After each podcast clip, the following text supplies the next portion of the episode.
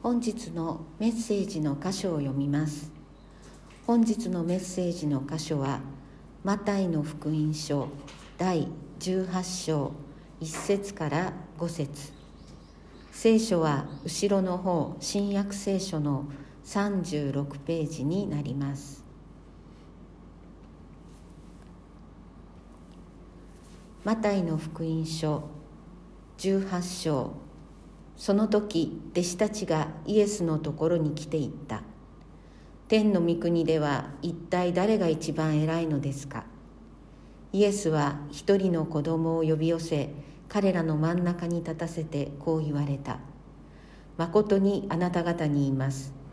向きを変えて子供たちのようにならなければ決して天の御国に入れません。ですから誰でもこの子供のように自分を低くする人が天の御国で一番偉いのです。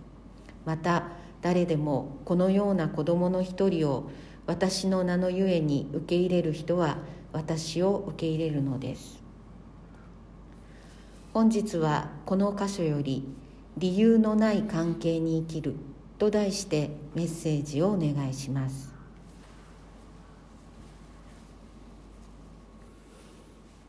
皆さん、えー、子供にですね天国で一番偉いのは誰？って聞いたら何て答えると思いますか？天国で一番偉いのは誰？って聞いたら何て答えると思いますか決まってるじゃんってことになりますよね。神様神様が一番偉いに決まってる。あるいはイエス様っていう人も子供もいるかもしれない。ね。だから弟子たちが「イエス様天の御国で誰が一番偉いんですか?」と「イエス様私」って言ったらそれで答えが終わってしまうわけですね。だけどイエス様はそうおっしゃらなかった。これは非常に重要なことですね。実は神様に決まってるじゃんってイエス様おっしゃらなかった。ですね。ということはここで弟子たちがしてるのはそういうある意味で一般的な質問してるわけじゃないってことですね。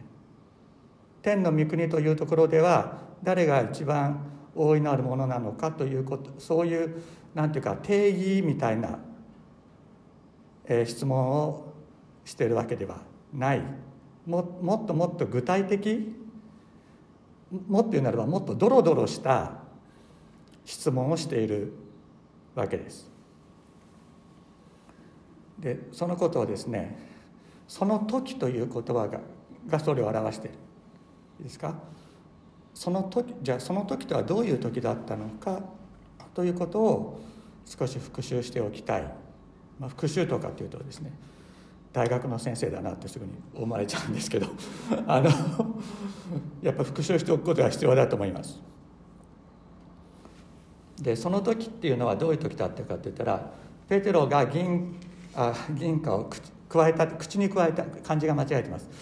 えっと銀貨を加えた魚を釣り上げてそれをイエス様とペテロの神殿税として納めた時ということです。これは先週学んだところですね。ね。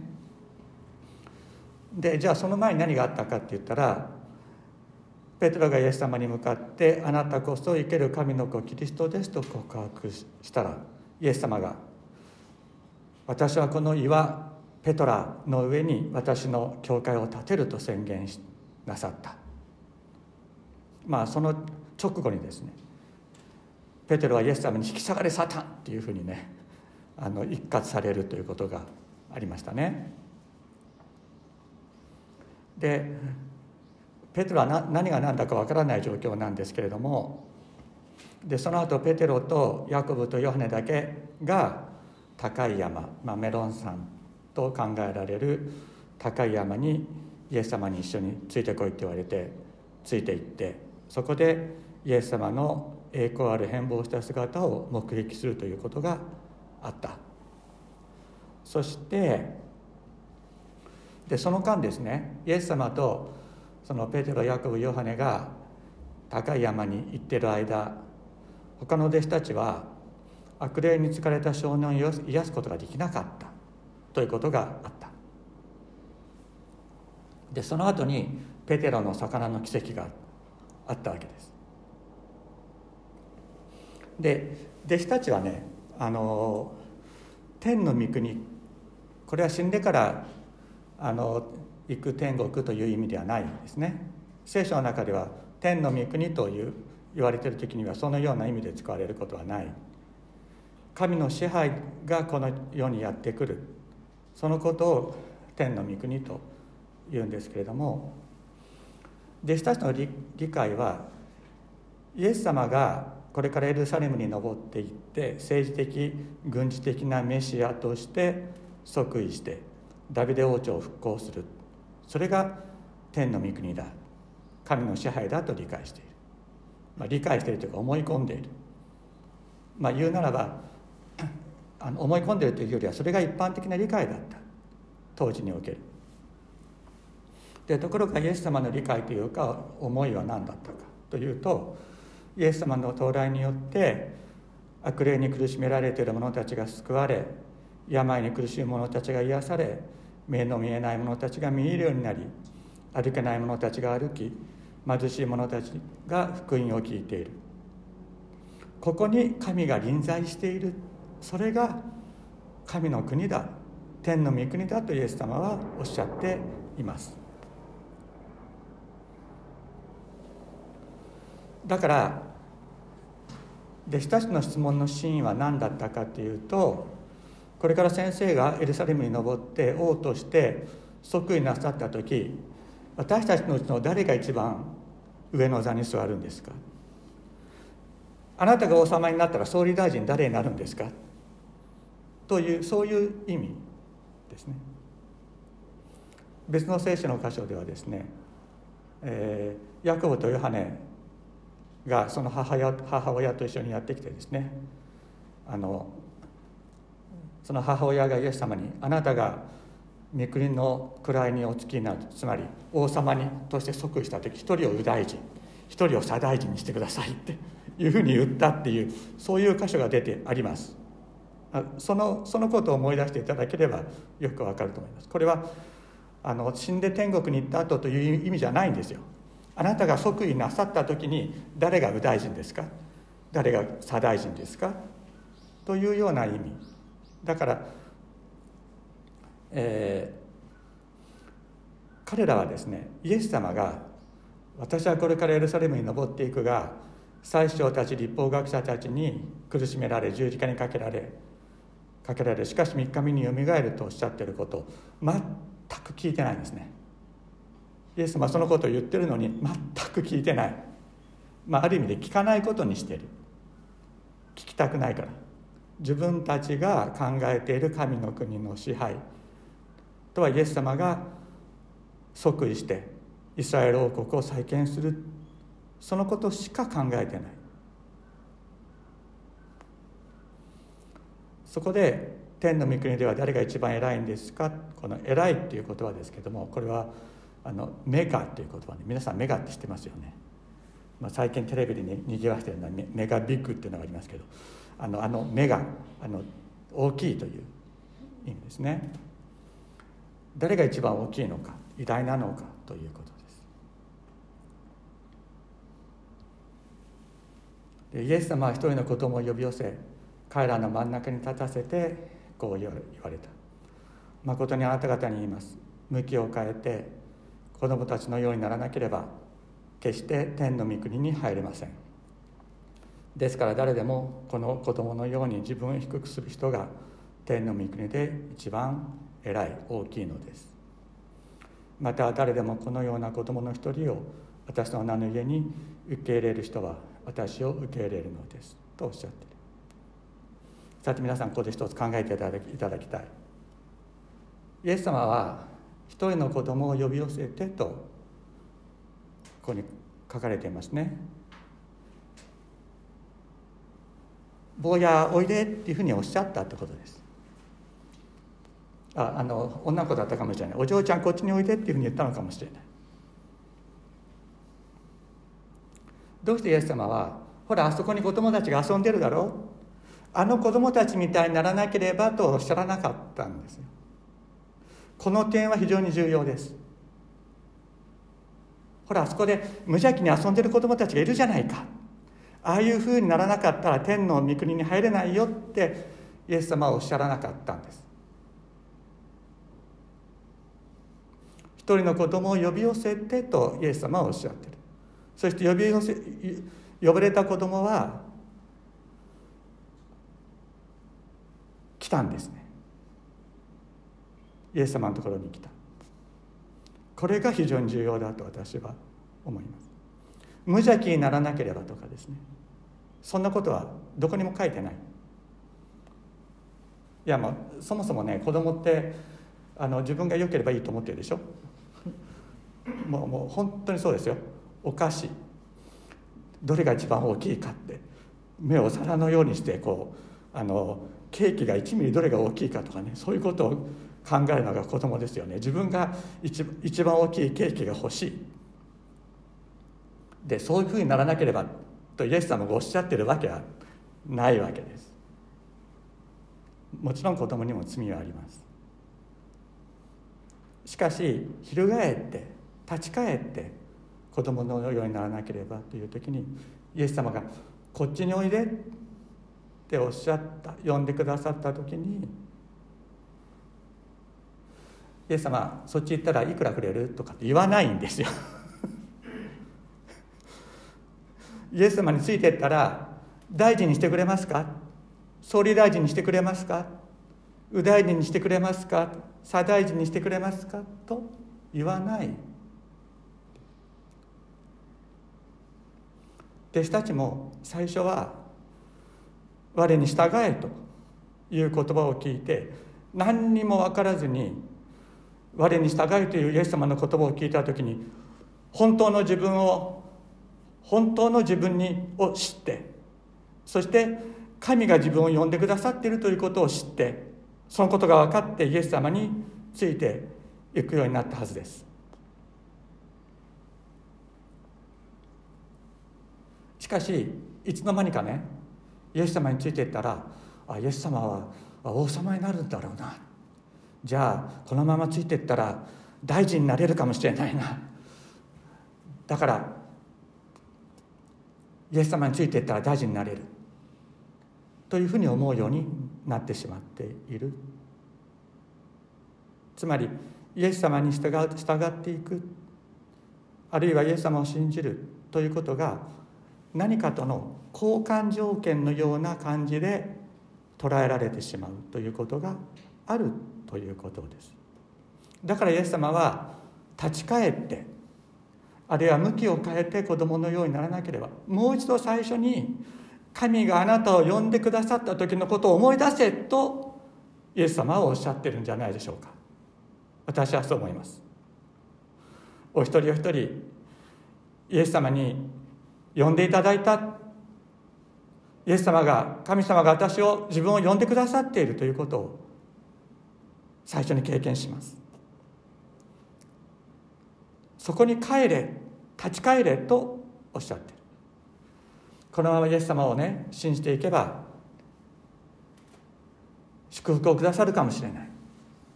一生懸命信仰していったら死んだ後天国に行けるかもしれない。行けるっておっしゃってる。じゃあ頑張って天国に行くために信仰しよう。そうじゃないです。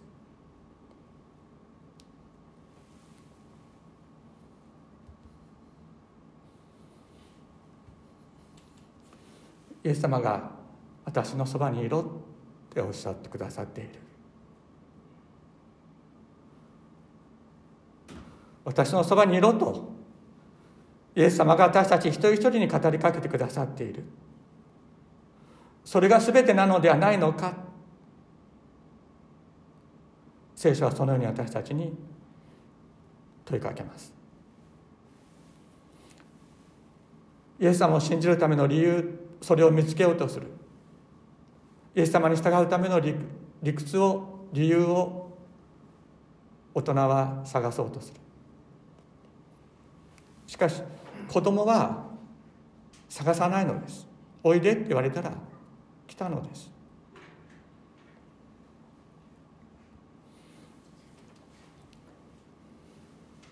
天国のため天国に行くためにイエス様の十字架を信じる。この世の祝福を得るためにイエス様を信じる。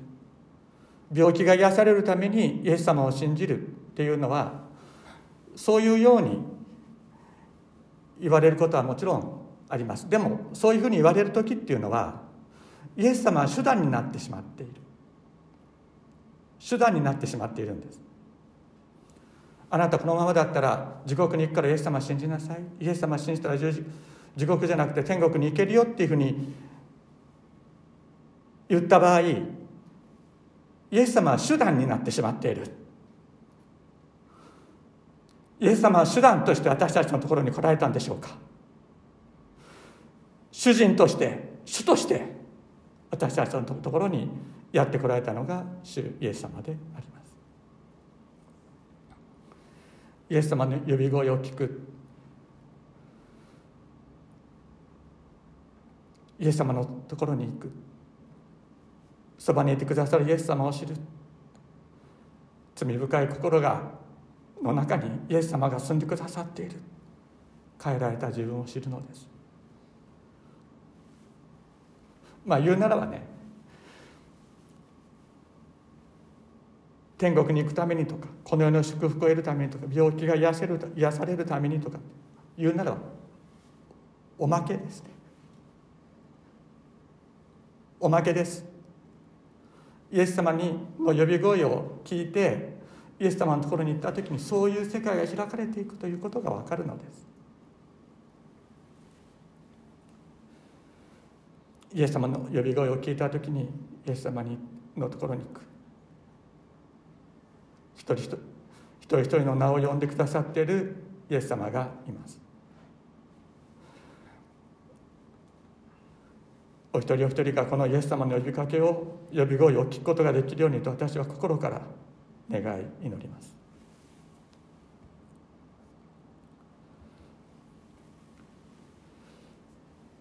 イエス様の誕生の知らせを受けた羊飼いたちはどうだったでしょうか？当時の羊飼いというのは社会の最も下層にいた人たちです。差別されていた人たちでありました。家族を持つことも裁判を受けることもできませんでした。彼らが4番をしながら羊の群れを飼っていたとルカの福音書は言いますけれども4番をしていたのはなぜか彼らには家がなかったからです。彼らは羊飼いたちは羊と一緒に野宿をしながら生活をしていました。それが羊飼いたちでした。イエス様を見つけた後も彼らは羊飼いのままでありました。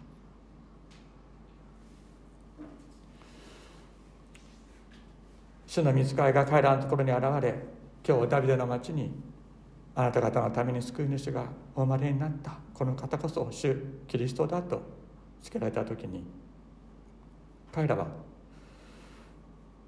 イエス様を見つけに行こうと言っていきました。でも見つかいは彼らにね布にくるまって会話桶に寝ている緑子を見つけたらあなた方は救われるとは言わなかったんです。ただあなた方の救い主は布にくるまって会話桶に寝ていると聞いただけだったんです。しかしこの言葉を聞いた時に彼らは神の呼び声を聞いたんです。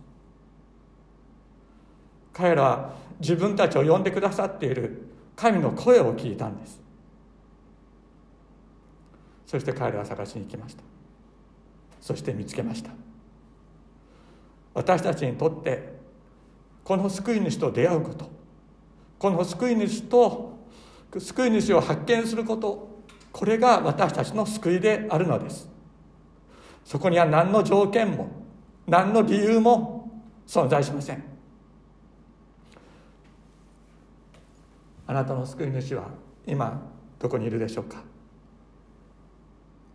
ルカの福音書は言います。会話桶に寝ておられる。あなたの、ま、心の中の最も弱いところ貧しいところ汚いところ。およそ生まれたばかりの子供を寝かせることができるような場所ではない。そういう場所が私たち一人一人の心の中にあると思います。私にもあります。しかしそこにあなたの救い主がやってこられたというのです。私たちはただこの方を探しに行きたいと思います。必ず見つけ出会うことができます。神様があなたの救い主は会話を受けに寝ておられる。告げられたら必ず出会うことができるのです。お祈りをしましょう。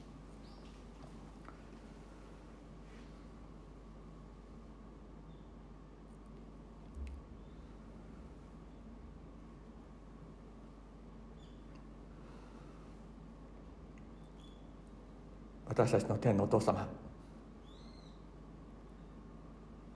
あなた私たち一人一人を呼んでくださいました。自分がどこにいるのかも分からなくなって自分の立ち位置も分からない。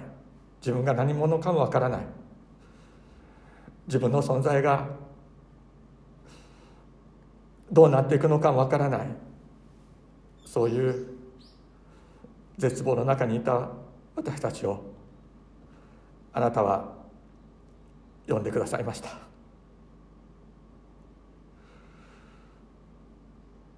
あなたの呼びあなたに呼びかけられ私たちはあなたを知りました。そして本当の自分を知ったのです。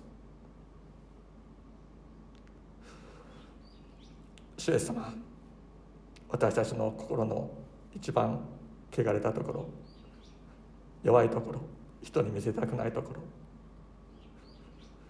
そこに来てくださったあなたを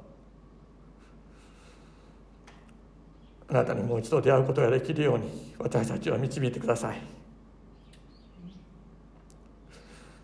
そこから全世界に救いの技を始められたあなたが私たちの中で大きくなり私たちの人格という枠を超えて乗り越えてそれを打ち破って外に輝き出てくださいますようにお願いいたします。